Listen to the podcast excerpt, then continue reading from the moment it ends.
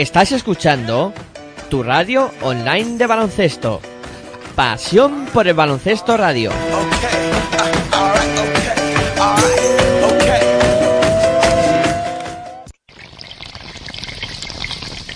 Si sientes la misma pasión del mundo de la canasta como nosotros, escucha tu radio online de baloncesto. www.pasionporbaloncestoradio.com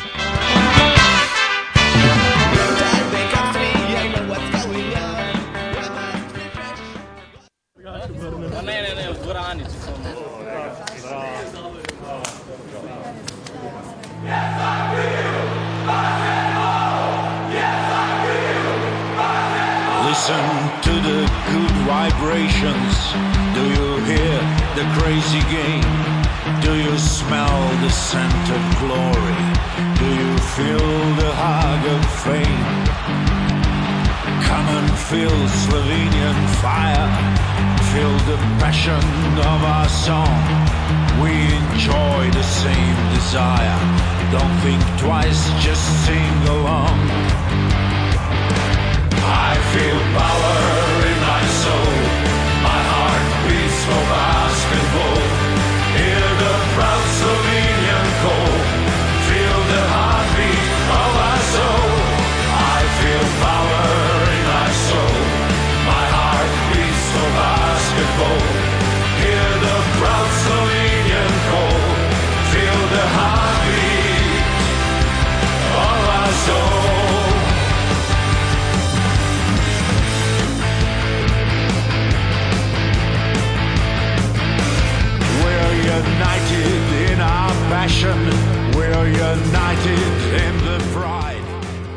Hola, muy buenas noches, bienvenidos a Defensa en Zona, aquí en la sintonía de Pasión Pro Baloncesto Radio, turno para hablar de lo que está aconteciendo en las distintas competiciones europeas, eh, ya sabéis, Euroliga, Eurocup, que y de pasar un rato aquí tras los micrófonos, entretenidos, hablando de, y intentando olvidarnos del mundanal ruido, en unas fechas muy cercanas a, a días festivos que se avecinan, eh, dispuestos a, pues eso, un ratito aquí con vosotros. Muchas gracias como siempre por acompañarnos. Ya sabéis que tenéis varias opciones para podernos escuchar a través de en las aplicaciones, eh, nuestra aplicación que la podéis descargar de manera totalmente gratuita. También podéis escucharnos a través de, de TuneIn Radio, a través de el reproductor que os dejamos en Twitter, que funciona muy bien.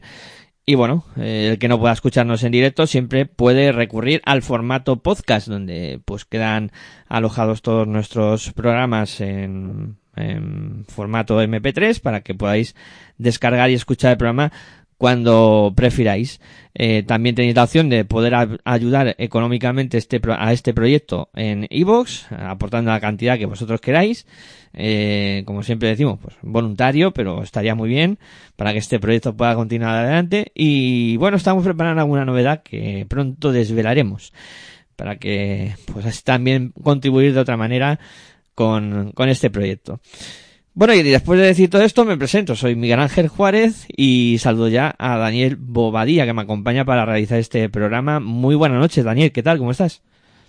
Pues buenas noches, Miguel Ángel, y buenas noches también a toda nuestra audiencia. Bien, todo bien, con noticias calientes, recién salidas del horno, porque ya ha acabado el culebrón de Facundo Campazzo, el, via- el pase argentino, firma por el Estrella Roja para lo que resta de temporada y para la siguiente. Eh, de todas formas, tiene una en, su cláusula tiene una posible salida en, en este verano a cambio de de 55.000 euros. Por lo tanto, ya no, no jugará en, en el Real Madrid, que se interesó por él, al menos por lo que resta de temporada. Y allí, en el club de Belgrado, en el club serbio, se encontrará con su, con su compatriota Luca Vildosa. Y otra noticia hoy importante en cuanto a Euroliga es que ya conocemos las sedes para las dos próximas Final Four. El año que viene, 2023, la Final Four se jugará en el Zalgirio Arena, en Kaunas, donde allí en Lituania, pues el baloncesto es una auténtica religión, entre los días 19 y 21 de mayo. Y en el 2024, la Four viajará a Berlín, la capital de Alemania, durante los días 24 y 26 de mayo. Eh, la capital del país báltico, Kaunas se estrena en una Final Four, nunca ha organizado ninguna, y en cuanto a Berlín, pues en el, en el 2024 lo hará por tercera vez. Pues información de servicio, ya hemos ubicado a Campazo, que era un poco culebrón, eh, aunque ya sonaba en los últimos días con mucha fuerza que podía terminar en el conjunto serbio de, de Estrella Roja. Ya mo- sabemos dónde se van a disputar las dos próximas Final Four, eh, que también había especulaciones de que podrían llevarse la competición a, a países de, Oriente Próximo. Y, bueno, eh, como hemos dicho, dispuesto a pasar un ratillo aquí, ojo que hay más cosas que comentar, ¿eh? Luego puntualizaremos lo de Campazo, hablaremos de, de más cosas de Euroliga, incluso también, eh, hablando un poco de fichajes y de anuncios, eh, también Estrella Roja mm, decía que tenía un acuerdo con, con Teodosic para la próxima campaña. Mm, a mí que me expliquen de verdad de de dónde están sacando los, los dólares para, para fichar tanto, ¿eh?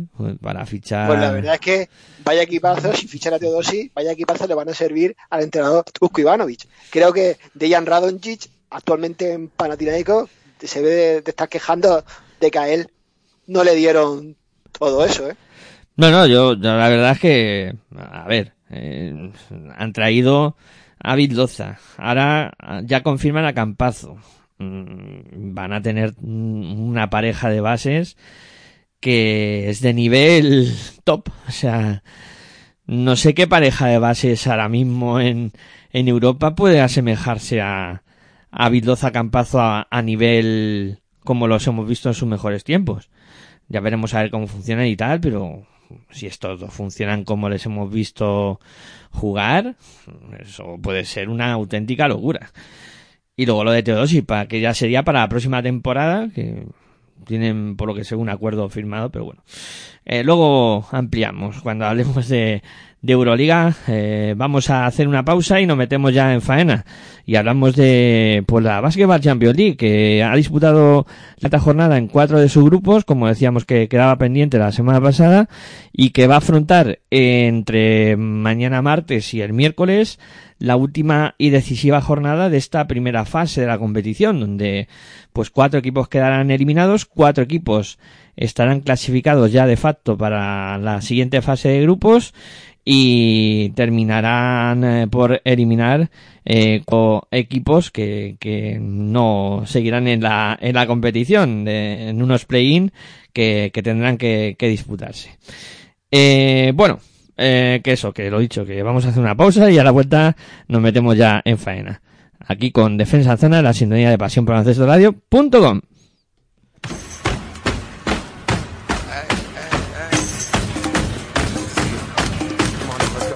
Estás escuchando tu radio online de baloncesto. Pasión por el baloncesto radio.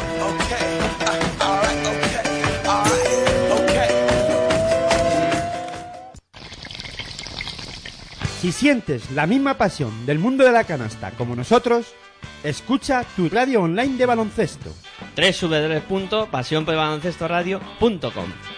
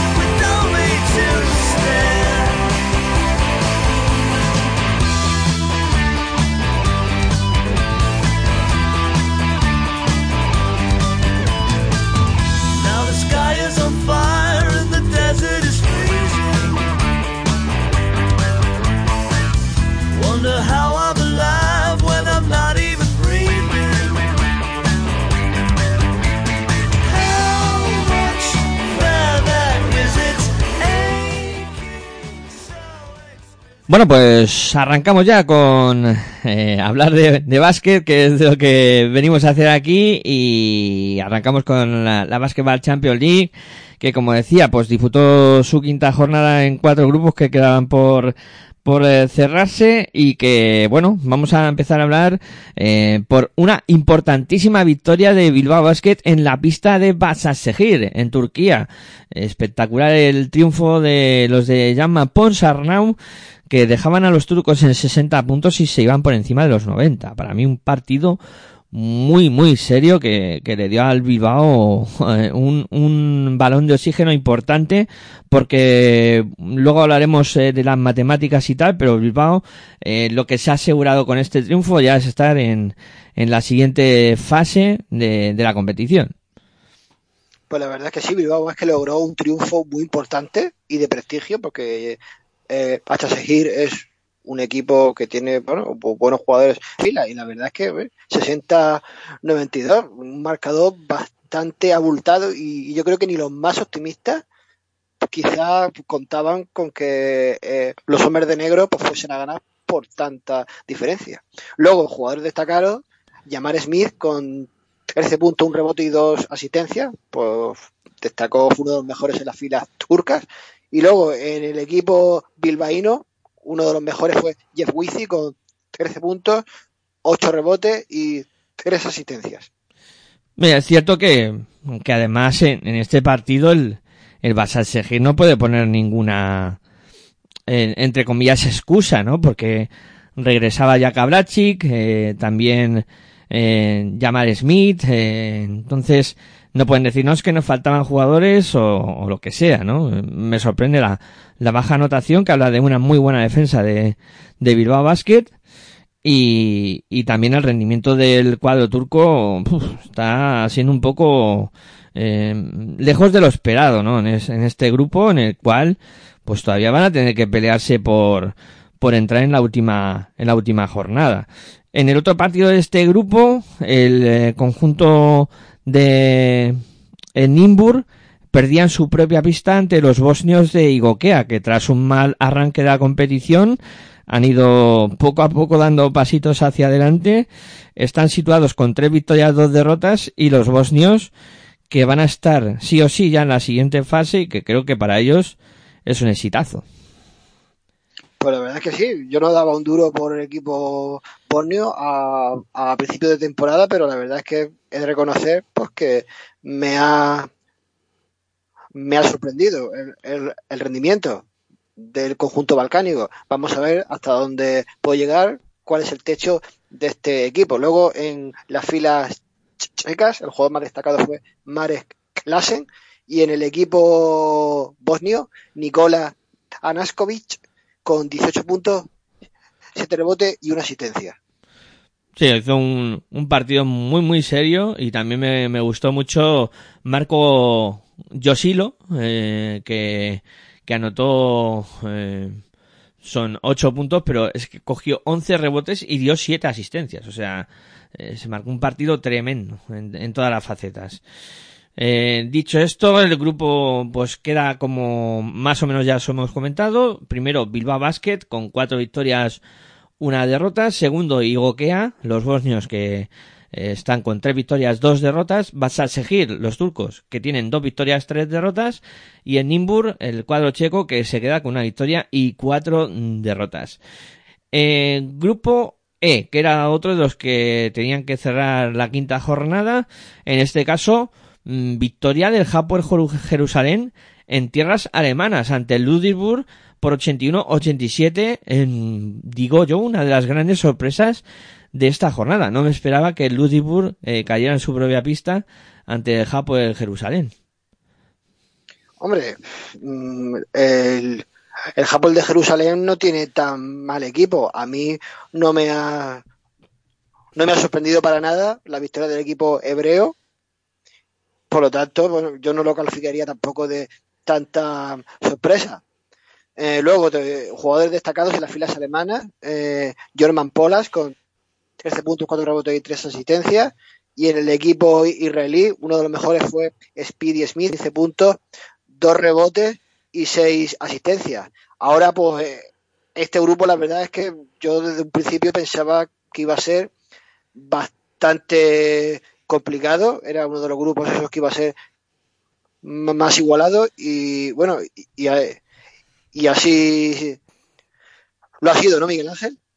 Eh, sí, la verdad es que, eh, a ver, yo he dicho lo de sorpresa porque, bueno, yo creo que los alemanes en su pista deberían haber hecho más, ¿no? Por, por haber cerrado el partido. Es cierto que Hapoel tiene un equipazo también, o sea, estamos hablando de, de dos equipos que, que fácil estarán entre los ocho mejores de esta competición.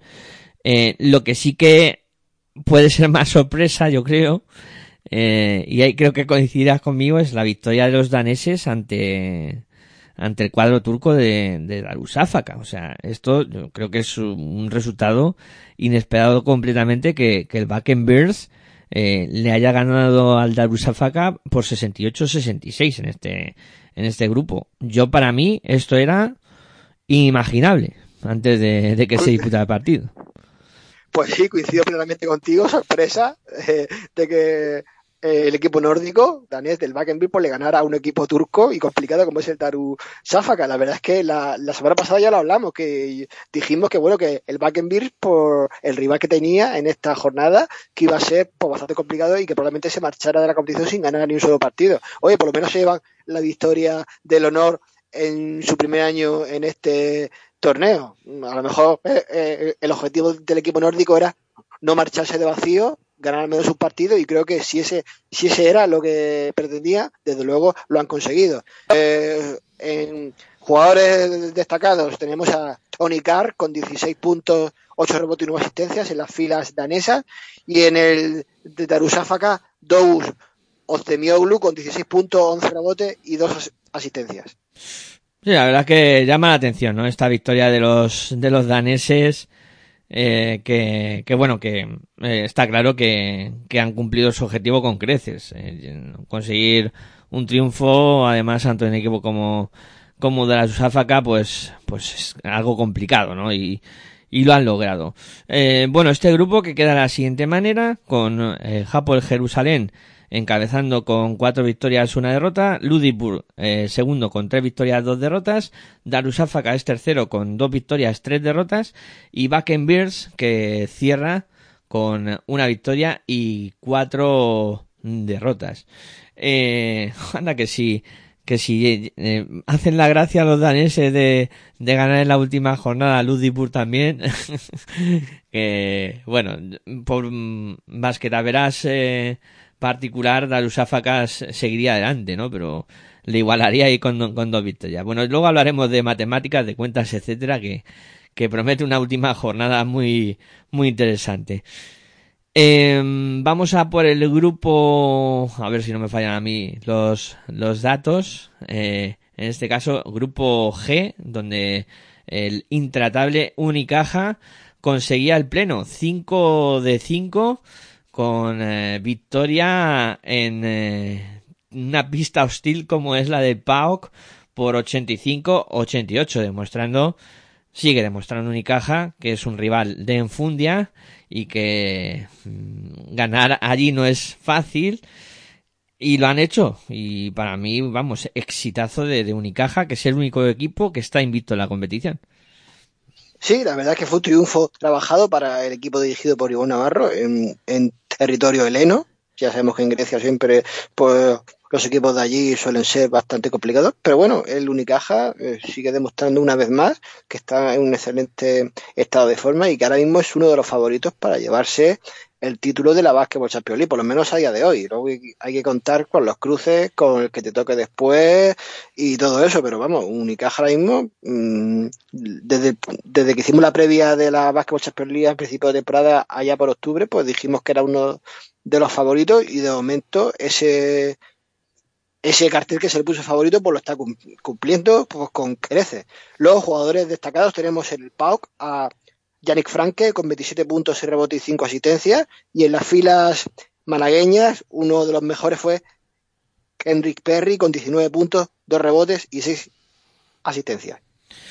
Pues sí, un Unicaja muy serio que, eso, que ya está clasificado para, para la siguiente fase, como eh, pasa, luego explicaremos eh, cómo van a ser las fases de, de esta Basketball Champions League, pero ya se va directamente a la segunda fase de, grupos. Eh, y en este mismo grupo, eh, valga la redundancia, eh, pues, eh, bueno, digo lo de valga la redundancia porque he dicho dos veces grupo en la misma frase y, y a lo mejor no, no ha sonado ni bien.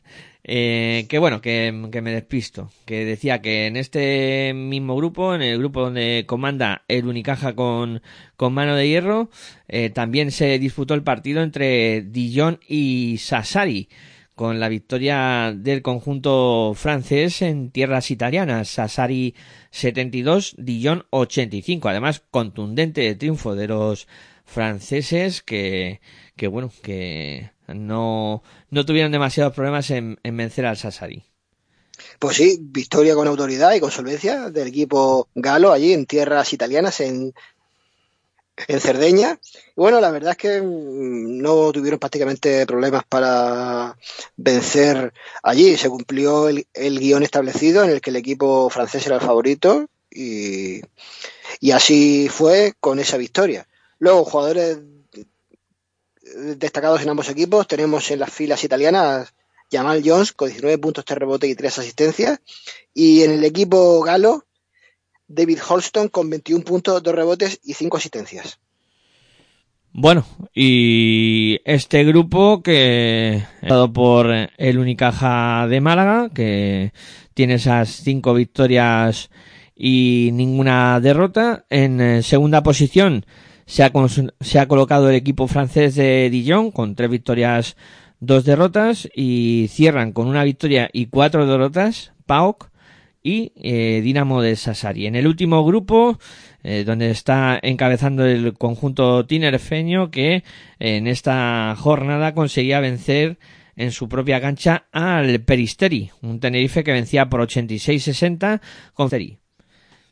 Pues sí, un conjunto aurinegro que, bueno, combinando ataque y defensa, esa buena combinación, pues le llevó a vencer pues con bastante solvencia al equipo heleno por 86 a 60. Un Peristeri que, si lo recordamos una vez más, está entrenado por el mítico Spanulis, pero que ya dije de la semana pasada que la leyenda del baloncesto heleno pues, se está pagando la novatada en su primer año como como entrenador, porque ya, porque vamos, el Pellicer está en el último mm, lugar de grupo.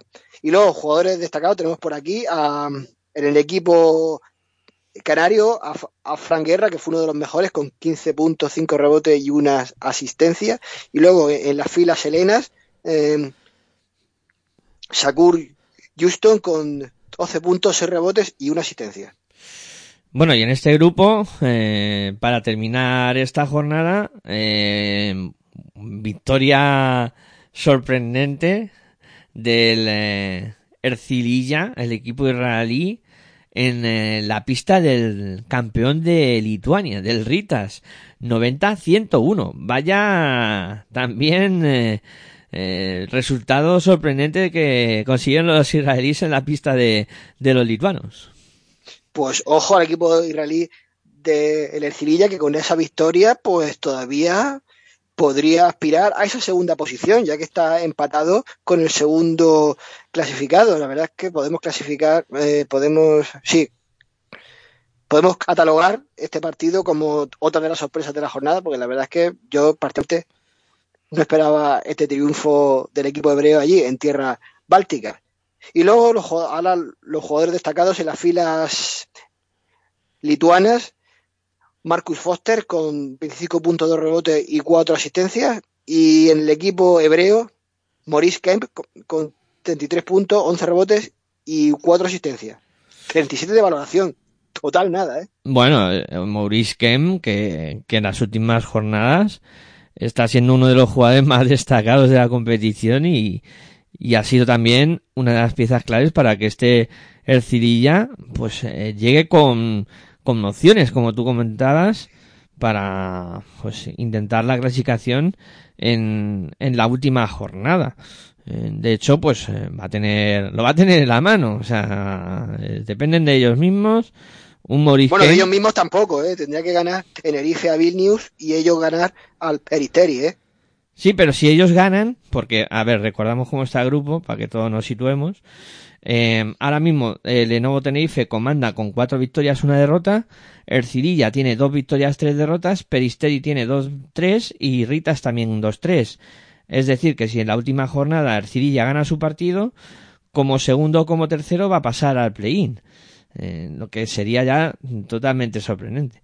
Y, y bueno, eh, hablando de esa última jornada, y si eso nos ponemos a echar un poco cuentas, eh, pero vamos a tener, a ver, en el grupo A, eh, donde está el, cuadro murciano, eh, por decir un poco las opciones matemáticas de, de Murcia para seguir en la competición, que en este caso el cuadro eh, murciano eh, tiene asegurado terminar tercero, pero bueno, puede terminar segundo. El cuadro de UCAM Murcia, si gana, será segundo y tendrá ventaja de campo en la eliminatoria. Si pierde por un punto o dos, también va a ser segundo, porque tendría ganado el, el básquet a veras eh, particular. Y si pierde por tres o más puntos, Murcia sería tercero. Eh, esas son las cuentas del, del UCAM Murcia, que en la última jornada de, de su grupo se va a medir, eh, si no me fallan a mí las cuentas, al Tofa Bursa, que es con el que se juegan las habichuelas. Es decir, Tofas y, Murcia se juegan eh, terminar segundo y tercero, y Estrasburgo eh, va a terminar el líder de este grupo que se enfrentará al, al Zombateri. ¿Cómo lo ves, eh, Dani? Predicción, Murcia acaba segundo o tercero. Difícil pregunta la que me haces, ¿eh? La verdad es que mojarse demasiado, hombre. Si acabara segundo, pues mm, mejor todavía. Depende de sí mismo, ¿eh? Ganando allí en Turquía, lo conseguiría, ¿eh? Sí, puede Que ganar. allí, en que allí en Turquía es complicado ganar. Sí, cierto. puede ganar o perder también por uno o dos puntos. Por cierto, noticia también de, de la Basketball Champions League. Estrasburgo ha fichado a Rodion Kuruk, que salió del conjunto de, del Betis y ya ha encontrado acomodo en el, en el cuadro francés. Eh, bueno, en el grupo B, donde no hay representación española, eh, Telecom Bon ya es primero fijo, va a terminar en esa primera posición. Y luego las habichuelas se van a jugar entre AEK, Pinar Carsicaya y Reyo Emilia en la última jornada. Eh, repasando, hay un AEK Pinar Carsicaya, que eso va a ser tremendo. el partido, la rivalidad gre- greco-turca, ya sabemos lo que, lo que hay ahí. Y luego Reyo Emilia juega en casa ante Telecom Bon. Eh, que bueno, los italianos saben que ganando van a ser segundo o tercero. Eh, y AEK y Pinar Carsicaya se lo tendrían que jugar. Y veríamos uno de estos dos equipos fuera, ¿eh? en un momento de competición demasiado pronto.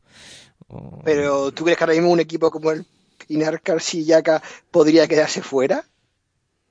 Es que se lo va a jugar con AEK en Grecia. O sea, Sí, sí, pero es que vamos, el que más tiene que perder es el equipo turco con el equipo que tiene, ¿eh? claro, claro. Yo creo que diríamos que podría ser un fracaso para ellos, ¿eh? Pero, Porque sí, un total. equipo que todo el mundo los veía en primera posición de este, de este grupo. Sí, sí, sí, no, sí, estoy de acuerdo contigo. O sea, eh, es que Pinar Carsicaya es un equipo que tendría que estar entre los ocho primeros sí o sí. Y AEK mm, también es un equipo que, que no va mal eh, encaminado, ¿sabes? Y, y es que se la juegan. Es que que pierda eh, no se va a clasificar. Porque yo creo que Reggio Emilia va a ganar a, a Telecom en su casa. Y, y Telecom evidentemente no se juega nada en este partido. O sea, y, y AEK o Pinar Carsicaya que pierda se, se puede quedar fuera, vamos, que yo estoy convencido que se va a quedar fuera. Hombre, yo creo que el, que el Telecom Bomb va a dar lo mejor de sí mismo ahí en tierras italianas. Es que ahora mismo dejarse perder o dejarse ganar implicaría poder eliminar a un rival, ¿eh? Claro, claro, es que eh, Telecom Mon puede jugar hasta con eso, que luego no pasará, ¿sabes? Pero, pero, Hombre, pero yo creo que el, que el deseo... muy- si, si era muy descarado dejarse perder en un sitio para eliminar a otros, ¿eh? Ya deseo que puede tener el Rey Emilia, que sabe que, que ganando está en, en la siguiente fase, eh, también va, va a hacer mucho. O sea, Yo, creo que ahí eh, Reggio Emilia eh, estaba mirando un poco el, eh, lo que eran los enfrentamientos contra si Reggio Emilia tenía ganado Basqueta Verás ante alguno de los dos, con AEK perdió 73-84 en, en su pista y luego eh, ganó, también perdió por 59-68. O sea, contra ECA no tiene nada que hacer en caso de empate entre los dos equipos. Y en este caso, contra Pinar Carsillaca perdió por 76-83. Y en el segundo partido, eh, a ver si lo encuentro, Pinar Carsillaca, esa derrota que hemos contado. Y luego 74-70. Tiene perdido los dos basqueta, verás. O sea, Reggio Emilia tiene que ganar, sí o sí, para poder clasificarse. Eh, sabe que ganando se clasifica. Porque a, a empate con cualquiera de los dos equipos pierde. O sea, Mi pronóstico va a ser clasificado de este grupo, Telecombón, AEK y Pinar Carsillaca. pues Me dejo a los italianos fuera. yo creo que los italianos van a pasar, ¿eh? Y, y creo que se va a quedar fuera el, el AEK. Mm, Yo Sí, apuesto. pues ahora que- mismo eh, eh, el AEK ahora mismo está segundo, ¿eh? Sí, sí, pero yo creo que Pinar Casica ya vence y que eh, el Rey Emilia consigue la victoria también en casa y, y ese Dakar que no, no sigue. Aunque luego todo esto se me vendrá en contra, como siempre. Bueno, esto se queda grabado, vamos a Sí, verlo sí. en fiesta, ¿eh? Uno de los dos fallará, eso está claro. Sí, sí, los dos no podemos acertar porque hemos dicho cosas No, no, distintas. seguro. Bueno, grupo C, donde, bueno, última jornada también, con cosas en juego, ya clasificados Japo el Jolón y Galatasaray. En la última jornada, los enfrentamientos de este grupo, el Japo el Jolón, eh, que va a disputar su partido. A ver si lo veo, Japo el Jolón. Ha, ha desaparecido la competición, no, no, está aquí. Ostende. No jugará en, en Bélgica contra los Tendes. Sí, Ostende Japo el Jolón y en este caso, pues eh, Japo el Jolón, eh, eh, si vence a Ostende va a seguir siendo primero y si pierde, pues eh, tiene que esperar a que Galatasaray no gane a Legia, eh, que juega contra los polacos el cuadro turco, que tiene tres victorias, dos derrotas y que en caso de ganar a, a los eh, polacos podrían igualar a Japo el Jolón en caso de que eh, no, no consiguiera la victoria el, el cuadro israelí, pero vamos, yo creo que esto va a acabar como está. Mm, Yo creo que aquí va a haber pocas sorpresas y que eh, tanto Japo el Jolón como como Galatasaray van a hacer los deberes y, y va a acabar todo así. Japo el Jolón primero, Galatasaray segundo, Ostende tercero y, y Legia eliminado. No sé si tú Sí, coincido contigo, ¿eh? Coincido contigo. ¿eh? Bueno, grupo D, donde está el Bilbao Basket, que en la última jornada el cuadro que dije llama Ponsarnau va a recibir en su propia pista al Nimbur. En este grupo también se disputará ese Igokea contra Basas Segir, eh, que cerrará este grupo.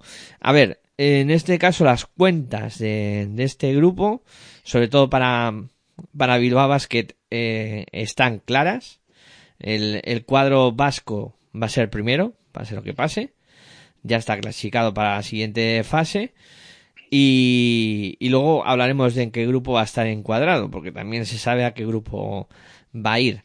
Eh, luego, pues el baile aquí viene por esa segunda tercera plaza y ver eh, si el eh, Basas Segir pues es capaz de, de ganar a, Igokea y de terminar segundo en este grupo. Entre Igokea y Basas Segir se van a jugar en ese enfrentamiento directo, finalmente quién, queda segundo y quién queda tercero. Yo apuesto por los turcos, que consiguen ganar a, a los bosnios y, y terminan segundos, Bilbao primero y, y los bosnios terceros. No sé cómo lo verás tú. Sí, también vuelvo a coincidir contigo. En que Bilbao, bueno, como he dicho antes, va a acabar primero pase lo que pase. Y sí, y me decanto más porque los turcos ganen allí en Bonia y, y, y consigan esa segunda plaza. Bueno, el grupo D, eh, ya hemos hablado de él. Vamos a Ale, donde Japón Jerusalén, eh, recuerden que comandaba con cuatro victorias y una derrota. Ludiburg eh, 3-2, Darussafaka 2-3 y Bakenbirs 1-4. Se ha animado este grupo después de esa victoria de, de los eh, daneses ante, como hemos comentado, el, el y queda una última jornada donde pues el propio Darussafaka eh, va a cerrar este grupo jugando en casa ante Hapoel Jerusalén, sea, un partido durísimo para, para el cuadro turco. Y Ludwigsburg que lo hará en la pista del Bears. Eh, aquí, bueno, yo creo que que Darussafaka no va a vencer al Hapoel, que Hapoel ganará, que Ludwigsburg también ganará su partido y que todo terminará como está. No sé cómo, cómo lo verás tú. Pues a ver, sí, la verdad es que vuelvo a coincidir otra vez contigo, ¿eh? Vamos al grupo D, que, o sea, grupo F, perdón, que aquí hay ya los tres grupos que quedan hay representación española, aquí Manresa que también se va su futuro. Eh, el cuadro que dije Pedro Martínez eh, también tiene que andar con la calculadora eh, porque puede ser segundo o tercero y también tiene opción de, de ser primero. Bueno, vamos a aplicarlo. El Basi Manresa, eh, si consigue la victoria en Riga, que juega contra, contra el conjunto letón, se asegura de terminar segundo, pase lo que pase en el partido entre Benfica y Dimos. Ahora, si el Benfica, si el Basi Manresa, perdón, gana en Riga y el Benfica pierde, el cuadro catalán terminaría en primera posición y pasaría directamente a la fase de grupos y se evitaría de jugar el play-in. Yo creo que le vendría muy bien al cuadro manresano porque tiene una temporada que, que lo está pasando mal en la ACB y, y ahora ese partido y esfuerzo le vendría muy bien. Y si pierde el cuadro manresano, si gana el Benfica, eh, quedaría segundo en el grupo. Y si pierde Manresa y gana el Limoges, en este caso el cuadro manresano terminaría tercero. ¿Cuál crees que se va a producir de las tres circunstancias? Hombre, pues la verdad es que me gustaría que Manresa pues pasara, ya que la primera posición la va a tener un poquito complicada. Si pasa en, en segunda posición, pues la verdad es que me daré por contento, ¿eh? Yo creo que los equipos, los equipos que van a pasar van a ser Benfica, Manresa y Limos, por ese orden. Bueno, Benfica, Manresa y, y Limoges. Eh, bueno, sí, sí, puede ser. Yo creo que sí. pu- Puede ser ese el, el resultado de este, de este grupo. Que, por Eh, cierto, el partido de Manresa a las seis y media por Teledeporte, ¿eh? Pues también buena información del servicio para que pueda y quiera disfrutar del partido que, va a estar va a estar muy bien.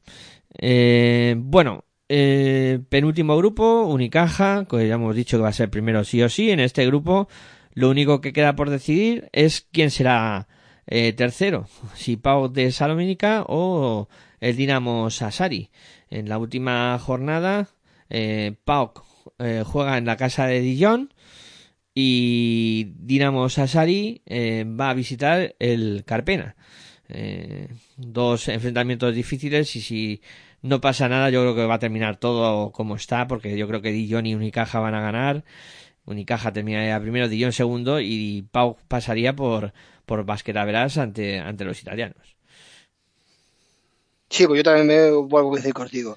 Yo creo que este grupo ya las plazas prácticamente están, pues se van a quedar como las ves actualmente en la clasificación con Unicaja en primera posición, Dijon en segundo y el Pau de Salónica en tercero. No creo que el, el conjunto italiano del Dinamo de Sassari sea capaz de ganar el LAG, ¿eh? pero vamos, eh, cosas peores han visto, ¿eh? Sí, y nunca se puede decir que, que está todo pescado vendido. Eh, bueno, Yo creo que el- el Unicaja que despedirse pues de esta primera ronda con victoria ante su afición, ¿eh? aunque está clasificado para el siguiente, pero querrá hacer el pleno. Sí, yo creo que sí. Eh, Tenerife, que en la última jornada pues no se juega nada porque va a ser primero pase lo que pase. Lo que pasa es que el partido del Tenerife sí va va a tener trascendencia en la clasificación de este grupo, porque como hemos dicho, los tres equipos que, que van por detrás se la juegan. Eh, Ritas va a ser el rival de Tenerife, el conjunto tinerfeño visitará la cancha del campeón de la liga lituana y en el otro enfrentamiento también interesante, el Ercililla, que ha dado ya eh, un par de sustos en esta competición, va a jugar contra, con Spanuli visitando la pista del Cirilla y con un equipo eh, israelí que en caso de ganar va a clasificar. Puede dejar fuera Peristeri si consigue la victoria y, y Ritas que, que también está ahí con 2-3 y que de, de no ganar se va a decidir por básquet de veranas entre Peristeri y Ritas en caso de que pierdan los griegos. Uf, yo aquí tengo unas dudas tremendas de lo que puede ocurrir. Yo, la verdad es que yo, lo veo también todo muy, muy ajustado. Lenovo Tenerife, ojito, que aunque está clasificado ya, pero va a tener un partido complicado allí en tierra lituana porque el Vilnius es que se la juega. Eh, eh, si pierde Vilnius, pues podría incluso quedarse fuera de la competición. Eh, el equipo lituano tiene que ganar para asegurar esa segunda plaza porque también depende de otros terceros resultados. La verdad es que yo no me atrevo, no me a pronosticar quiénes pasarán, ¿eh? No, no, este grupo uf, cuesta. Aunque si me la juego, diría que el Peristeri se va a quedar fuera. ¿Tú crees que, que los griegos van a pagar al final la... que se hace muy larga la competición porque empezaron muy bien, pero uf, sí que es cierto que, que lo están pasando, lo están pasando mal. Sí, la verdad es que yo, por jugar, me la digo eso. Bueno, pues yo ni me la juego, así no me pueden decir nada. Eh, bueno, pues así queda esta Basketball Champions League esperando esa última jornada. Recuerden que después de esto terminará la fase de grupos. Habrá ocho equipos que ya estén, eh, los campeones de grupo estarán clasificados ya para la siguiente fase de grupos, donde se volverán a conformar cuatro grupos de cuatro y donde ya sabemos que Bilbao y Málaga van a coincidir en el mismo grupo. O sea, ya tenemos claro que Bilbao y Málaga, al ser primero del grupo, los dos van a estar encuadrados en el mismo grupo en la segunda fase, o sea que tendremos ahí duelo español asegurado. Y Pues es una pena que los dos campeones de grupo coincidan en el mismo, ¿eh? Ya no, No. que, ya no porque sean eh, equipos españoles, sino porque han sido los dos primeros de grupo. No, pero es que en, en cada grupo va a haber dos campeones. O sea, eso es, es impepinable. Eh, hay ocho campeones que se repartirán en cuatro grupos. Y dos equipos que vendrán del play-in este que se disputará, que se repartirán también en, entre los cuatro grupos. Entonces, bueno, podremos tener, bueno, mm, podríamos tener pleno de equipos españoles en la siguiente fase, en caso de que eh, Manresa pueda conseguir, como hemos dicho, su clasificación directa y ser también eh, uno de los componentes de la siguiente fase de grupos si hace los deberes. Y luego en el play-in de Murcia, que la semana pasada, si no recuerdo mal, eh, decías que era enfrentamiento entre, contra Pinar Carsicaya. Eh, pues fíjate que cruce se puede o con AEK o con, o con Pinar Casillaca eh, para el cuadro murciano. Sea un rival durísimo. Bueno, ya veremos. Veremos a ver qué, qué ocurre. Vamos a ver ya qué nos depara el futuro. Sí, sí. Y bueno, así que hasta Basketball Champions League vamos a hacer una pausa. Hoy nos hemos alargado con, con la Basketball Champions porque había muchas cosas que explicar. Igual ahora tenemos que ir un poquito más eh, rápido distintas competiciones. Pero bueno, que pausa breve y continuamos aquí con Defensa Zona, la sintonía de pasión por Radio.com.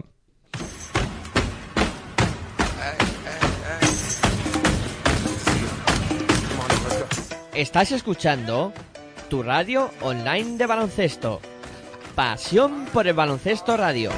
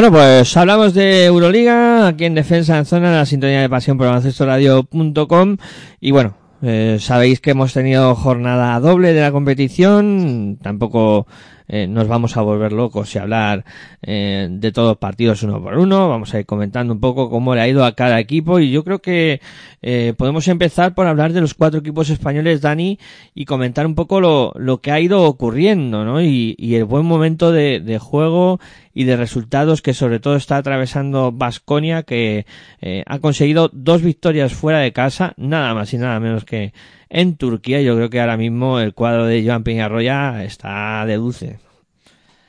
Pues sí, la verdad es que al Vasconia le ha tenido que afectar eso de la pasión turca, como la famosa película y el famoso libro, porque es que la semana pasada ganó los dos encuentros allí en Estambul, 78-83, que fue el primero allí, que fue el primero que se disputó, de la jornada 13, y luego fue el siguiente que disputaron tam- también allí en tierras otomanas ante el Fenerbahce, líder de la competición, que por cierto ahora está empatado con el Barça, que ganó allí el equipo vitoriano por 70 a 76.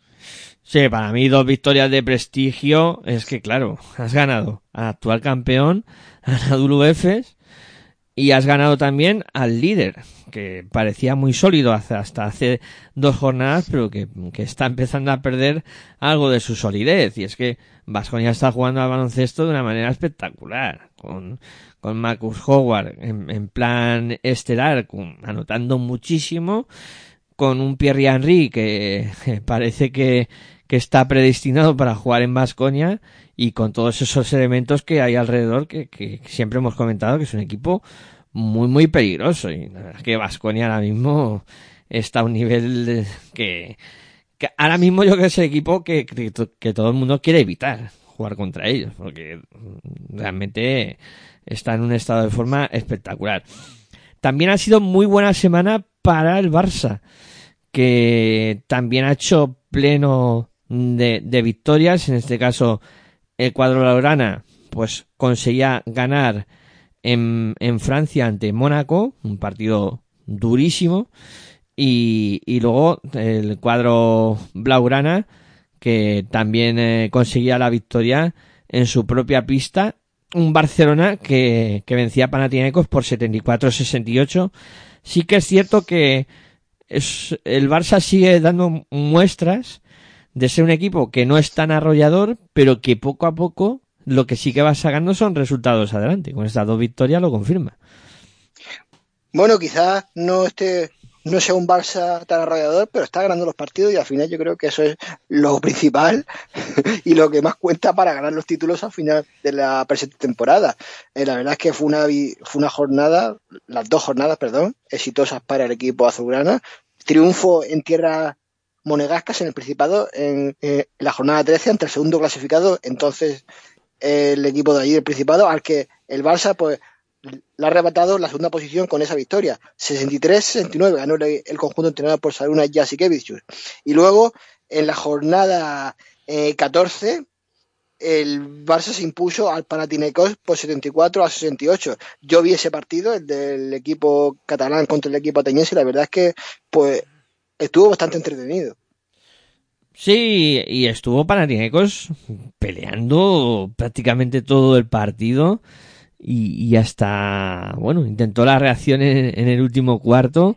Al final el Barça pudo parar la sangría, pero ojo, eh, que, que el Barça eso da muestras de que no termina de ser un equipo muy sólido, pero que sí que eh, poco a poco los resultados van llegando y van consiguiendo victorias, que al final a postre es lo que importa, ahí ganando partidos. Eh, luego los otros dos equipos españoles pues no han conseguido hacer pleno, pero sí que ha ganado un partido cada uno. El, en este caso el Real Madrid eh, conseguía la victoria fuera de casa en un partido durísimo contra Bayern eh, por 64-68 y luego eh, visitaba la pista de Zalgiris eh, y que caía derrotado por 81-72. Un Madrid que también hmm, se le ven también algunas cosas que no termina de, de ser un equipo tampoco demasiado sólido. Está siendo una, una Euroliga en, en este aspecto, ya comentábamos la semana pasada, que aquí casi todo el mundo puede ganar a, a casi todo el mundo. Pues sí, la verdad es que una de cal y otra y otra de arena para el conjunto madridista en estas dos, en esta doble jornada de la semana pasada, porque bueno, ganó allí en Tierras Bávaras al Valle por 64 a 68. Era la cuarta victoria consecutiva del equipo blanco en la jornada en la Euroliga. Y luego eh, la nota negativa fue en la jornada 14 que cayó ante Zagiris Kaunas por 81 a 72. A ver, mmm, perdió el Real Madrid, vale, pero es que ganar en Kaunas, allí en Lituania, mm, el Zalgiris es uno de los mejores equipos como local en la competición. Creo que solo ha perdido un partido. También el Real Madrid, bueno, pues cometió una serie de errores garrafales, eh, sobre todo en defensa, y bueno, y, eso le acabó costando el encuentro. Pues sí, sí, ahí en Madrid lo, lo pasó muy mal en, en Kaunas. Y luego mm, Valencia, que, consiguió una victoria ajustadísima contra, contra Panathinaikos, después de prórroga incluida, y que caía derrotado en su visita a Alemania. Jugó contra Bayern y perdió por 97-92. Pues sí, vi el partido ese, el de Valencia Vázquez con el Panathinaikos, un auténtico partidazo. Su, tuvo que se tuvo que llegar a un tiempo extra para resolver un encuentro porque estuvo bastante divertido. Victoria por 94-91 del equipo Taronja ante el conjunto ateniense. Y de este partido salió el MVP de esa jornada, que no fue ni más ni menos que el, el montenegrino Ojan Duljevic, que aportó 23 puntos, 8 rebotes y 2 asistencias para lograr 33 créditos de valoración. Luego el equipo valenciano, pues, en la jornada 14 fue allí a, a Múnich y cayó ante el equipo entrenado por Andrea Trinchieri, pero los de Ale Mumbrú, la verdad es que bueno, siempre estuvieron cerca y tuvieron opciones de haber podido lograr una victoria. Pues sí, eh, bueno, solo fueron los cuatro equipos españoles. Eh, ahora hablamos un poco de, del resto. Ha habido eh, solamente otros dos equipos. Fíjate, hablamos de, de 18 equipos en, en Euroliga. Eh, Barça, Basconia han hecho pleno y solo ha habido otros dos equipos que han conseguido el pleno también. Uno ha sido francés, de manera sorprendente el Asbel eh, ha conseguido pleno en esta jornada venciendo a Partizan por 91-87 en un, una exhibición de, de Nando de Colo que, que es para ponerla en vídeo y verla una y mil veces. Y después eh, también en la, en la jornada 14 eh, conseguía con un triple imposible eh, el conjunto de Asbel vencer a otro de los cocos de la competición como es Olympiaco por 77-75.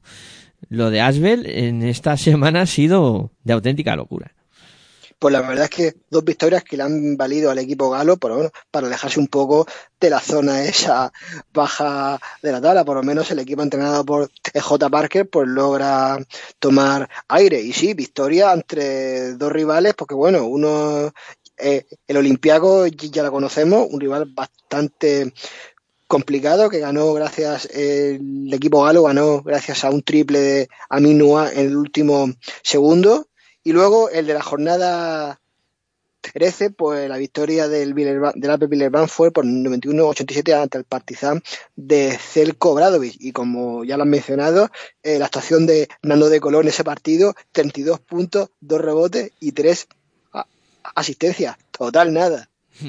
Espectacular el partido de, de, de Colo que, que evidentemente, evidentemente le da mucho aire a este Asbel Villerban. Eh, que, que, bueno, con esas dos victorias, como tú dices, ha dado un, un pasito hacia adelante. Y otro equipo que conseguía el pleno, para mí también de manera sorprendente, porque no estaba haciendo demasiado bien las últimas jornadas de, de Euroliga, ha sido el, la Virtus. La Virtus que vencía en la jornada 13 a Alba de Berlín por 85-76 y que en la jornada 14 el equipo italiano también se imponía en su propia pista, en este caso, a, a Maccabi de Tel Aviv, eh, 78-73. Hombre, tener dos partidos en casa y contra rivales eh, bueno, Maccabi ya hemos hablado que es un equipo que le cuesta horrores ganar fuera de, de Israel y, y, Alba lo comentábamos la semana pasada, que está un poco en ese punto en el que no está jugando bien y, y los resultados también son muy negativos. Pues sí, el equipo de la Virtu de Bolonia en esa jornada 13 ganó 85-76 a un Alba de Berlín que bueno, que cada vez va a, peor pese al buen inicio de torneo que hizo. Destacar de ese partido que bueno, el equipo entrenado por Sergio Scariolo pues realizó un gran juego colectivo. Kyle Wins fue uno de los mejores del equipo italiano con 16 puntos, 2 rebotes y 2 asistencias. Y Luke Sigma, 16 puntos y rebotes y 5 asistencias, brilló en la fila berlinesa. Y luego, como ya lo has dicho, el equipo boloñés pues ganó pues, 78-73 a un Maccabi de Tel Aviv que bueno, que eh, fuera de casa pues deja bastante que desear. Aún así, el equipo hebreo peleó porque el partido estuvo bastante igualado y el equipo de Escariolo pues supo imponerse ya en los minutos finales. De los, ahí de los jugadores destacados tengo que mencionar a Milos Teodosi, 15 puntos, 2 rebotes y 6 asistencias. Y Lorenzo Brown pues fue el mejor en el Maccabi con 18 puntos, 4 rebotes y 6 asistencias. Eh, ahora vamos al lado malo, donde pues ha sido una muy mala jornada para los equipos turcos. Doble jornada horrible, porque ya hemos comentado que ambos han perdido contra Vasconia, pero es que eh, ninguno de los dos ha conseguido ganar ningún partido, porque Efes eh, perdía en la jornada 14 contra Partizan y luego Fenerbahce eh, caía con estrépito en la pista de Olympiacos. Este resultado, si es de los que llama la atención, mm, no porque pierdas, porque puedes perder en Grecia perfectamente, pero ese 94-67, mm, mm, deja, deja ahí cosas en el aire, ¿no? Y después Fenerbahce ya vimos que eh, perdió en la siguiente jornada contra contra Basconia. Entonces, dudas que pueden asaltar al cuadro turco que hasta ahora se mostraba intratable y que en, esta doble jornada pues ha tenido un batacazo serio. Sí, ya mencionamos anteriormente esa victoria de, de Basconia allí en, contra el Fenerbahce, pero sí, la verdad es que, bueno, en, podía entrar dentro de la lógica que Fenerbahce, el equipo entrenado por Dimitris Itudis, pues cayera en el Pireo ante el Olympiacos, pero oye, es que la victoria del conjunto heleno es que fue autoritaria, es que no dio ninguna opción a los turcos. Es que el Olympiacos fue superior de principio a fin. Es que no hay nada que no hay nada que, que discutir en este partido. Eh, como siempre, el Olympiacos estuvo liderado por Sasha Bezenkov con 21 puntos, 4 rebotes y 2 asistencias. Y luego Arsen Edwards con 13 puntos, pues fue el mejor del conjunto otomano. Un equipo eh, turco, el Fenerbahce, que bueno, en ataque mm, pues dejó bastante que desear. En sí, en general, dejó bastante que desear en todos los aspectos, pero en ataque estuvo bast- bastante flojo. Sí, sí, no suele ser habitual, además, eh, esa, esa circunstancia, eh, que le salga un partido en, en ataque tan, tan malo a, a Fenerbahce. Y, y Anadolu Efes, que bueno, que comentábamos que perdió contra Bajonia, y también caía contra, contra Partizan. Que, que bueno, Partizan ha hecho un poco cara y cruz, ¿no? Un partido perdido y otro, otro ganado, y, y bueno, con, con sobre todo ante Exum, que, que tiene una clase espectacular y que, que sirvió para que Partizan pudiera ganar a, a Efes. Hombre, a mí es que que me está sembrando dudas desde el inicio de la temporada, ¿eh? o sea que tampoco me sorprende nada esa derrota ante el Partizan de Zelko Bradovic. El partido sí estuvo igualado y bueno, hubo alternativas en el marcador, la verdad es que los dos equipos tuvieron opciones de ganar, pero bueno, pero fueron los serbios los que se impusieron. Kevin Panther con 18 puntos, 2 rebotes y 4 asistencias, pues fue uno de los destacados. Y ante Cicic, 20 puntos, 9 rebotes y una asistencia, brilló en las filas turcas. Eh, nos queda comentar, eh, bueno, la actuación de, de Alba, ya hemos dicho que, que perdió los dos partidos, uno contra, bueno, no lo habíamos comentado, habíamos comentado nada más que, que la derrota contra Virtus, pero también cayó derrotado contra Mónaco, o sea que también ha sumado dos derrotas en esta doble jornada de, de Euroliga.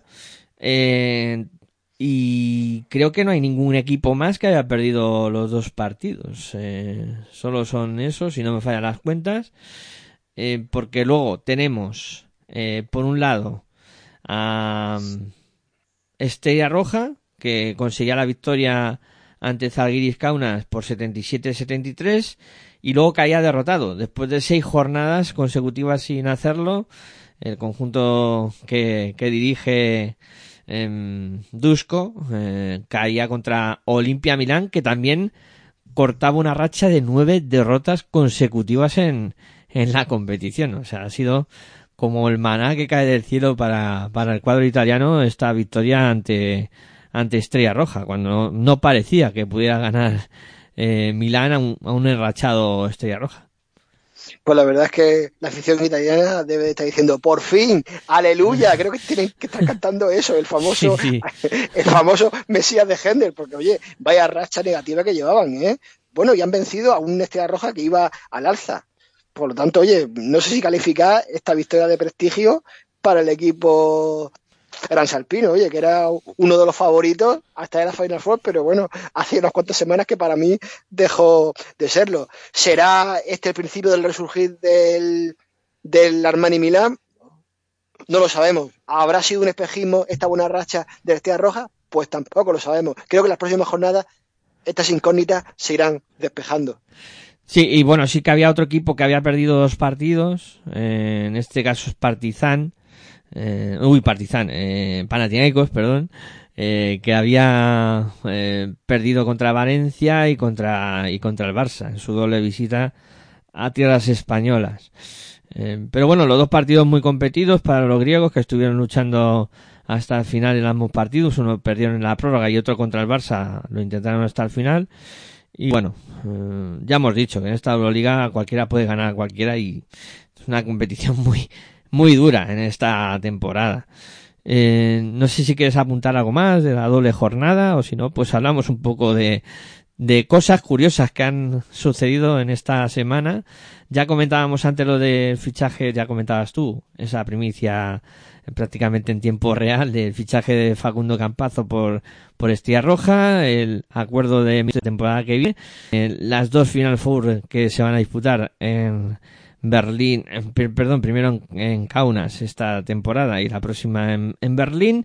Y también salió un comentario, eh, un- o una, no sé si decirlo encuesta, un globo sonda, que, que lanzaba, ahora no me va a salir el nombre del, del nuevo CEO de la, de la Euroliga, eh, que seguro que a ti sí te sale, es jugador. Dejan Bodiroga. Correcto, del Barça iba a decir. Eh, sí, que, que comentaba que si, si creían que los partidos de Euroliga se tendrían que disputar a 48 minutos, eh, lo que duran los partidos de la NBA. Bueno, yo he visto un poco... Uf, madre mía. He visto un poco Mira, comentario eh, por si ahí. me ponen a mí cada partido de Loria 48 minutos, creo que al final es desespero, ¿eh? Es mejor dejarlo con el formato de baloncesto FIBA. Sí, a ver, un poco el sentir de, de todos los comentarios que he visto es que, el baloncesto FIBA tiene que seguir jugándose a 40 minutos y olvidarse de, ir a 48. ¿Por qué? Porque yo creo que al final jugar 48 minutos implica que, más tiempo, menos intensidad de juego. ¿sabes? Que al final yo creo que es un poco lo que pasa en la NBA. Que, que al final mucho tiempo de juego y, y se de, como se que se desvirtúa el partido, ¿no? En momentos que parece que, que no valen para nada y, y yo prefiero un partido a 40 minutos, pero que sean los 40 minutos de verdad, que en un partido a 48 en los que se juegue el último cuarto. Así de, así de claro lo, lo digo. O sea, yo creo que Y ahora me has preguntado si tienes sí tengo algo que destacar, que antes he dicho que el Barcelona compartía el liderato con el, con el Fenerbahce, pero resulta que no, que tenemos tres equipos empatados a victoria y derrota. En primer lugar, Fenerbahce, en segundo lugar, Barcelona y en tercer lugar, el Mónaco.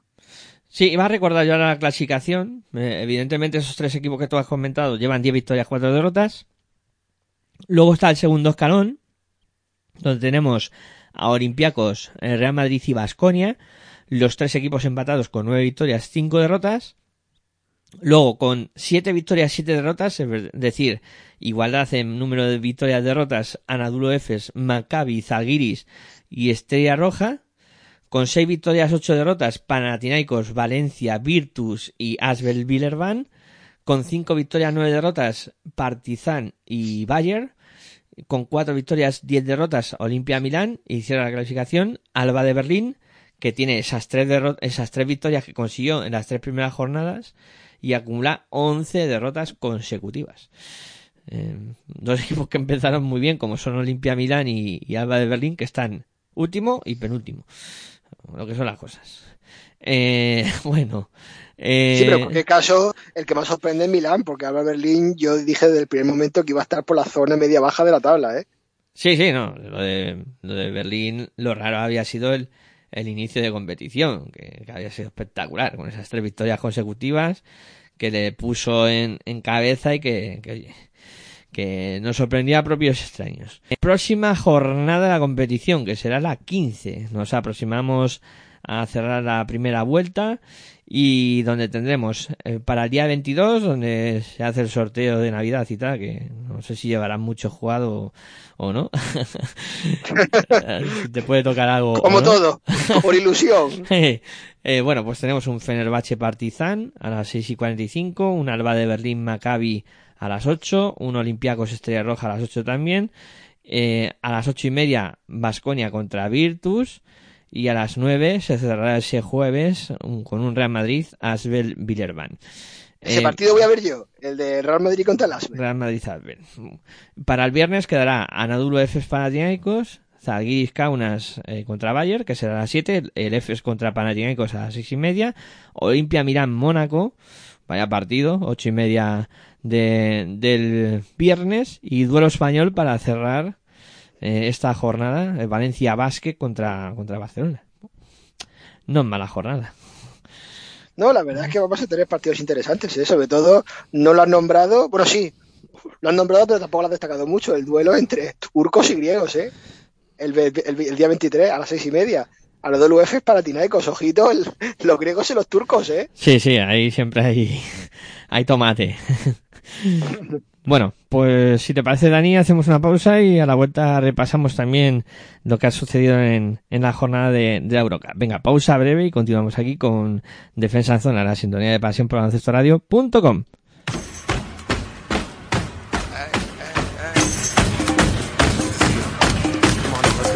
Estás escuchando tu radio online de baloncesto. Pasión por el baloncesto radio.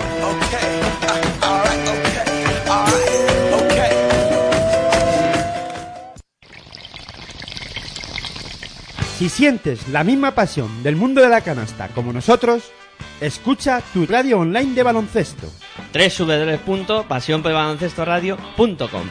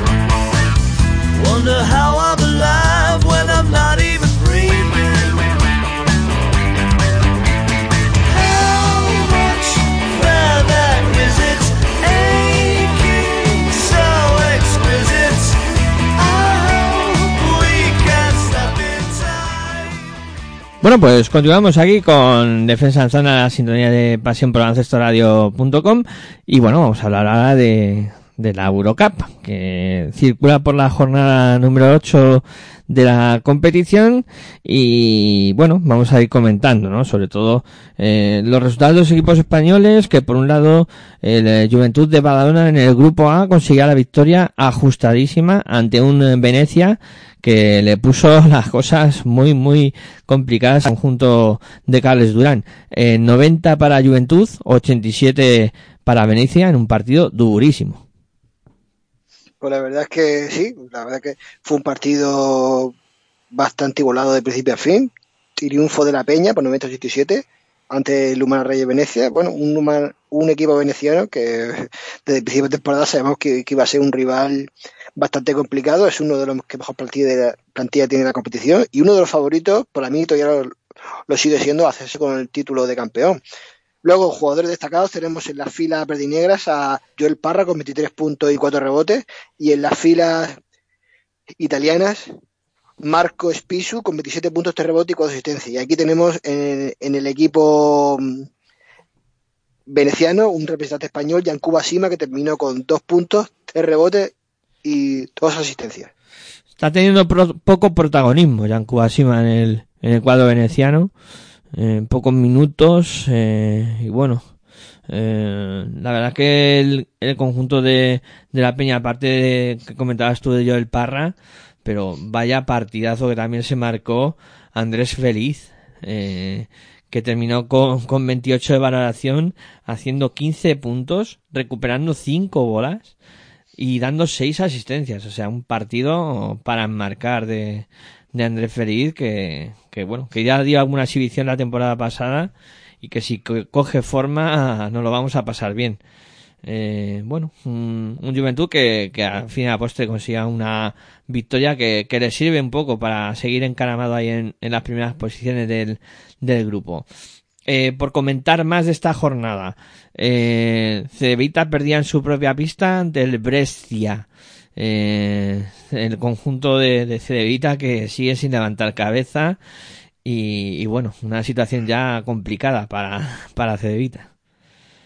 Pues la verdad es que lo hablábamos ya la semana pasada, que el equipo balcánico pues no atraviesa su mejor momento. Era uno de los equipos que debería estar, no quizá en primera posición de grupo, pero yo qué sé, tercero o cuarto, me, yo qué sé, de por plantilla es que debería estar en esos puestos, no eh, de las últimas posiciones. Por, es que ves el equipo que tiene y tiene un equipo pues en condiciones. Pero bueno, pues eh, ayer perdió perdón, ayer no, la semana pasada, pues contra otro equipo de los últimos de la clasificación, como es el Germani, Perescia y Italiano. Luego, jugadores destacados en las filas eslovenas, Muric con 23 puntos cinco- y 5 rebotes, y en las filas italianas, Amadeo Elavale con 19 puntos, un rebote y dos asistencias. El Prometei ucraniano vencía a los rumanos del Club Napoca por 105-82. Vaya partidazo que se marcaron los ucranianos y una victoria eh, también eh, muy muy contundente. Sí, la verdad es que un buen partido que pudimos ver entre, ucranianos y rumanos. oye. 105-82 demuestra que los juegos ofensivos de ambos equipos pues han funcionado bastante bien. En las filas ucranianas tuvimos destacado al conocido aquí por admitado en la Liga CB, Ondrek Babin con 23 puntos, 6 rebotes y 3 asistencias. Y en las filas rumanas, otro también de los conocidos de la Liga ACB que destacó con Leo Meindel con 17, 17 puntos de rebote y 4 asistencias. Por cierto, un Balvin que ha sido el MVP de, esta jornada con esa actuación que comentaba Dani, es espectacular eh, el, trabajo. Eh, bueno, Ratio Farmul que vencía a Burg de este grupo A por 110 a 98. Pues sí, victoria del equipo alemán en esta jornada por 102 a 98 a uno de los líderes, por no decir el líder que está en primera posición, el Bresé. Oye, vaya partidazo otra vez de, de, ataque entre dos equipos de la Eurocup. Así es como viene reflejado en el marcador 110-98. Ya lo he dicho antes que cuando se pusieron esos marcadores tan abultados, cuando tantos puntos en ambos equipos significa que los juegos ofensivos de ambos conjuntos funcionan bien.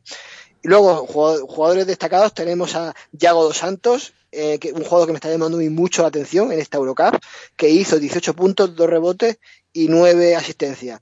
Aquí tenemos en el equipo alemán un jugador español, Juan Núñez, que bueno, jugó 16-40 minutos y lo hizo bastante bien. 16 puntos, 2 rebotes y una asistencia.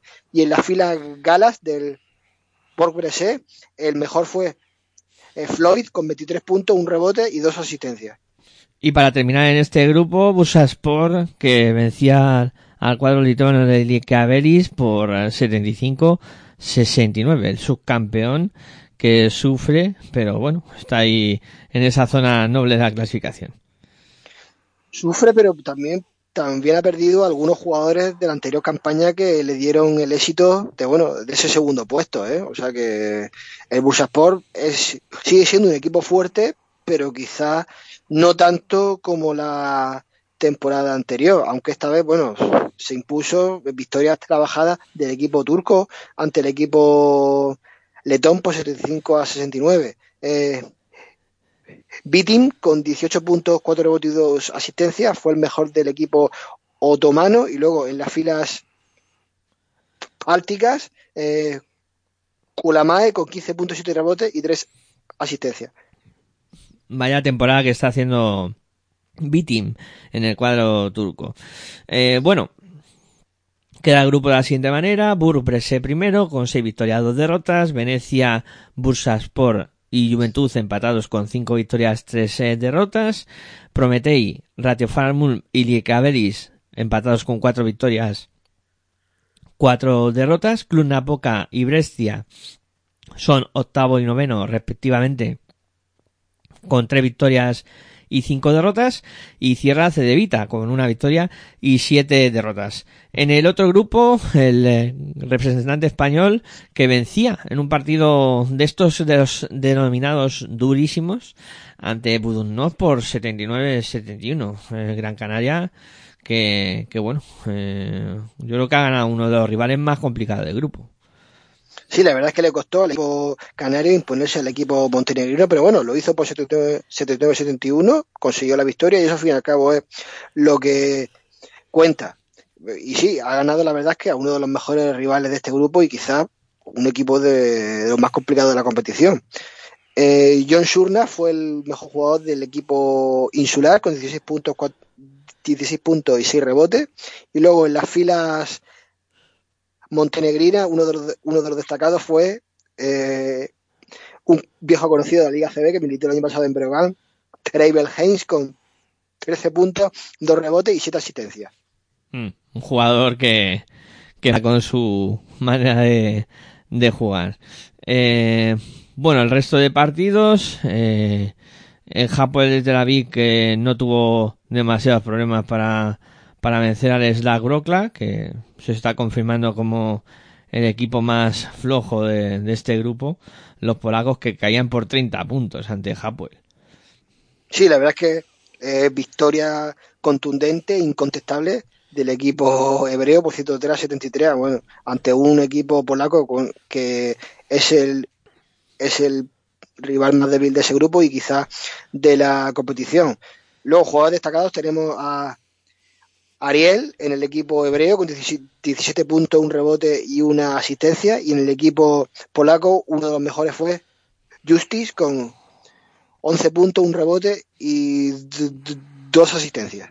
Mm. Varapalo que se llevaba a London Lions en su visita a la pista turca del Tour Telecom que vencía por 102 a 74, casi 30 puntos también de renta para los otomanos. Bueno, pero eh, entraba dentro de la lógica quizás que el London Lions pudiera perder allí en Ankara, en, en la capital de, de Turquía. A lo mejor lo que no entraba dentro de la lógica es que lo hiciera por tanta diferencia, pero vamos, es que... Sí, a mí me llama la equipo- atención. ¿Eh? Me llama la atención tanta diferencia, sí.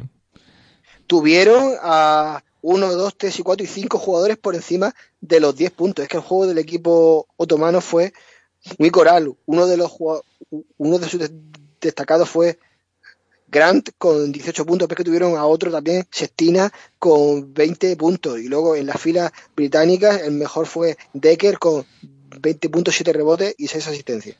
Sea que claro, y luego también Axel Butel, que, que hizo 13 puntitos, eh, Gilmaz que hizo 15, sí, sí, como dices tú, un juego muy coral eh, de este Tour Telecom que se llevó por delante a un London Lion que, que no pudo mantener el ritmo de anotación de, de los turcos. Eh, también caía en su propia pista París ante Prometeas por 71-74. Bueno, ya sabemos que los equipos griegos son peligrosos, quizás lo son más en su casa, pero bueno, París esté apagando la novata, como yo siempre suelo decir. Eh, luego tuvimos el mejor del equipo francés, Kyle Alman, con 15 puntos, 5 rebotes y 4 asistencias, y el mejor del equipo heleno, Owen, con 21 puntos, 2 rebotes y 5 asistencias. Y para cerrar, bueno, Trento, que consigue la victoria ante Hamburgo por 85-80. En el duelo por Sí. la zona baja, claro.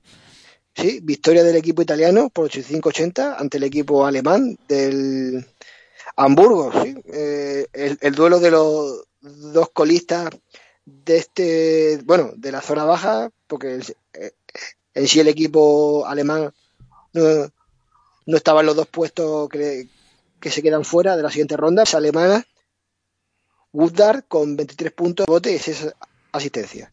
Bueno, pues este grupo que queda de la siguiente manera, con Gran Canaria y Tour Telecom que comandan, con, cin- con seis victorias, dos derrotas, con cinco victorias a Budunov, París y Prometheas, con cuatro victorias, cuatro derrotas, Hapoel Tel Aviv y London Lions, con tres victorias, cinco derrotas, Hamburgo, y con eh, dos victorias, seis derrotas, Trento. Todavía sin estrenarse en la competición, cierra este grupo, es la Grokla, con cero victorias en ocho partidos. Próxima jornada de este de esta Eurocup que se disputará el día mm, 21 y tendremos Brescia contra Busaspor en el grupo A, Napoca contra Ratio Ulm, Bur contra Cedevita, Liekabelis contra Juventud y Venecia contra Prometei. Juventud tiene una difícil visita a Lituania, a Lituania.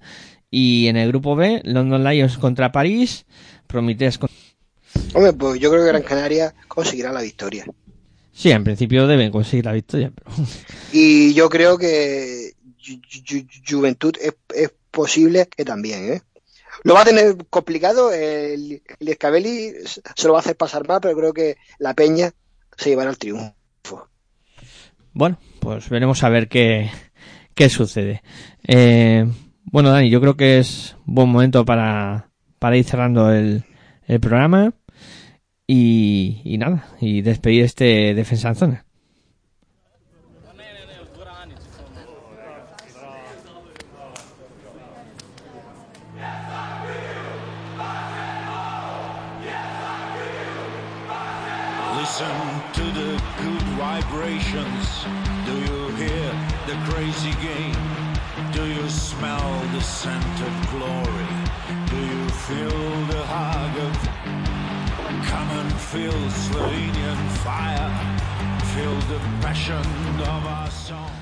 Bueno, pues vamos cerrando, Dani, como siempre, pues ha sido un placer hablar contigo un ratito de, básquet y, nada.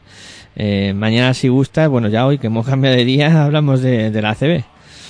El placer y el orgullo siempre mío de poder estar aquí informando de lo que sucede en el baloncesto europeo. Y sí, eh, dentro de aproximadamente unas 22 horas, más o menos, o 21, pues hablaremos de Liga CB, de baloncesto nacional. Así que seguiremos informando.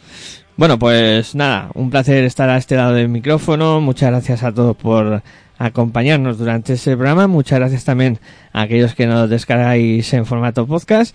Y como siempre me despido. Muy buenas y hasta luego.